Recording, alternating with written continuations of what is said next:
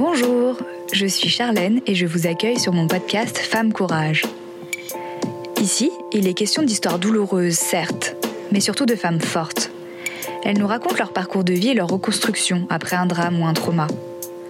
Je les accueille sans jugement et avec toute la bienveillance qu'elles méritent.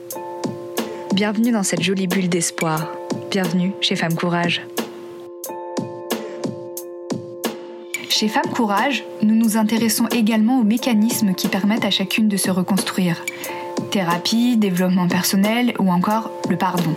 Je décrypte pour vous des concepts qui, je l'espère, vous seront utiles. Dans ce nouvel épisode, je vais vous parler de l'écriture thérapeutique. Pour s'y essayer, nul besoin d'être Victor Hugo ou Albert Camus. Un stylo et un joli carnet vous suffiront largement. Je vous suggère vivement, dans la mesure du possible, d'écrire à la main et non depuis un ordinateur. Des études ont montré qu'écrire à la main améliore notre productivité, notre capacité à retenir des informations et offre une meilleure compréhension des nouvelles notions. Que ce soit pour vous libérer ou pour travailler votre créativité, l'écriture a de nombreuses vertus insoupçonnées. Pour vous donner le courage de vous lancer, dites-vous que cela reste entre vous et vous. Personne ne vous juge. Vous pouvez donc vous exprimer librement. Ne cherchez pas à avoir une prose parfaite ou à traquer la moindre faute d'orthographe. Dans cet exercice, le plus important reste l'action d'écrire. Pour vous convaincre de l'intérêt thérapeutique de l'écriture, j'ai construit cet épisode en vous présentant quatre de ses bienfaits. Le premier, c'est son côté cathartique, libérateur. L'action d'écrire permet de se délester d'un poids. D'ailleurs, à ce sujet, le philosophe Jacques Derrida a dit ce qu'on ne peut pas dire, il ne faut surtout pas le taire. Il faut l'écrire. Nous avons parfois en nous des choses qui sont de l'ordre de l'indicible. Par honte, par peur, par gêne, nous n'osons pas ou nous ne pouvons pas les verbaliser. Je ne dis pas que les écrire est quelque chose de facile, mais ça l'est beaucoup plus que de devoir les dire à haute voix. Vous pourrez alors partager ces écrits quand vous vous sentirez prête, ou pas. L'essentiel est de laisser parler votre moi, celui qui se cache, celui qui se tait. Là où à l'oral, nous avons tendance à nous censurer, à l'écrit, la censure n'existe pas. Tout est possible. L'écriture permet également de se connecter à nos émotions, nos mémoires enfouies, nos croyances limitantes. C'est l'inconscient qui descend le long du bras pour être transposé sur le papier.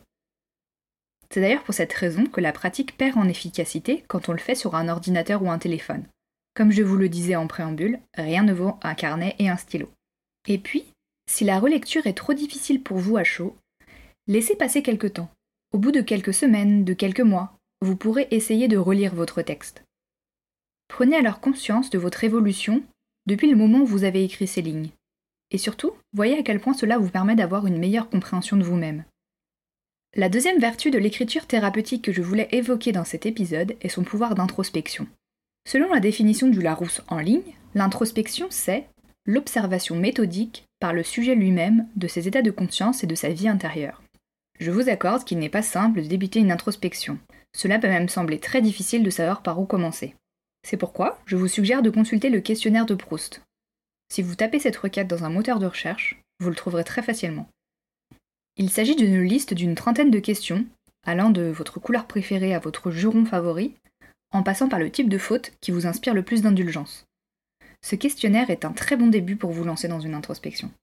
Vous pouvez également lister ce que vous aimez dans la vie et ce que vous n'aimez pas, essayer d'identifier vos forces et vos zones de vulnérabilité, ou encore ce dont vous êtes particulièrement fier. Le tout en bienveillance avec vous-même.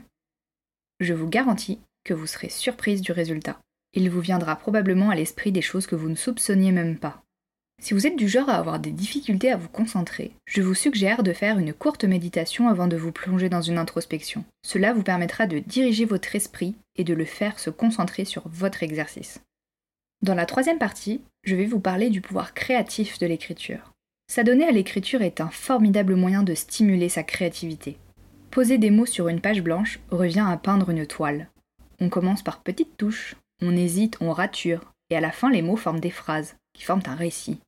Pour Stephen King, le maître incontesté du thriller, l'acte d'écrire peut ouvrir tant de portes, comme si un stylo n'était pas vraiment une plume, mais une étrange variété de passe-partout. Pour débrider votre créativité, vous pouvez vous essayer à différents types d'exercices. Je pense notamment à l'acrostiche. Vous pouvez prendre les lettres de votre prénom et écrire un mot vous définissant avec chacune d'elles, voire à écrire une phrase par lettre. Il y a également l'écriture à contrainte.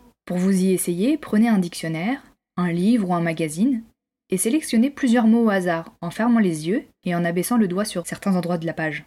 Vous pouvez alors inventer un récit ou une intrigue avec la combinaison de mots que vous aurez trouvé. Et si vous souhaitez vous lancer dans une fiction, je ne peux que vous recommander de vous appuyer sur le schéma narratif classique, qui vous permettra de poser les jalons de votre histoire. Il y a d'abord la situation initiale, qui, quoi, comment, où, l'élément perturbateur, le déroulement du récit, le dénouement, jusqu'à la situation finale. Ce schéma peut vous paraître très scolaire, mais c'est un bon début. Et enfin, écrire permet d'y voir plus clair, de faire le tri dans ses pensées. L'écriture met de l'ordre dans le désordre et permet de poser un cadre à la pensée. Dans les vies stressantes que nous sommes beaucoup à mener, il est parfois difficile de s'organiser. Je suis une fan incontestée de la to-do list.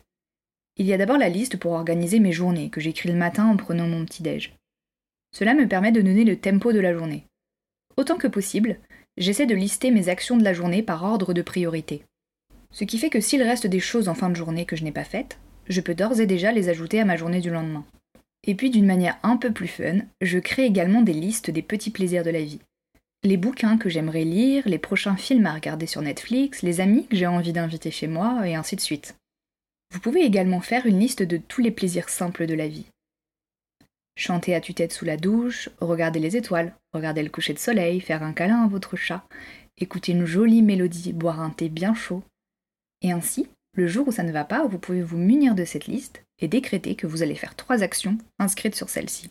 Pour conclure, je dirais qu'il y a mille et une façons de passer à l'action d'écrire. Il n'y a pas de méthode miracle pour vous y mettre. Si vraiment vous avez de grosses difficultés et que l'idée d'écrire vous braque, c'est peut-être que ce n'est pas votre moyen d'expression.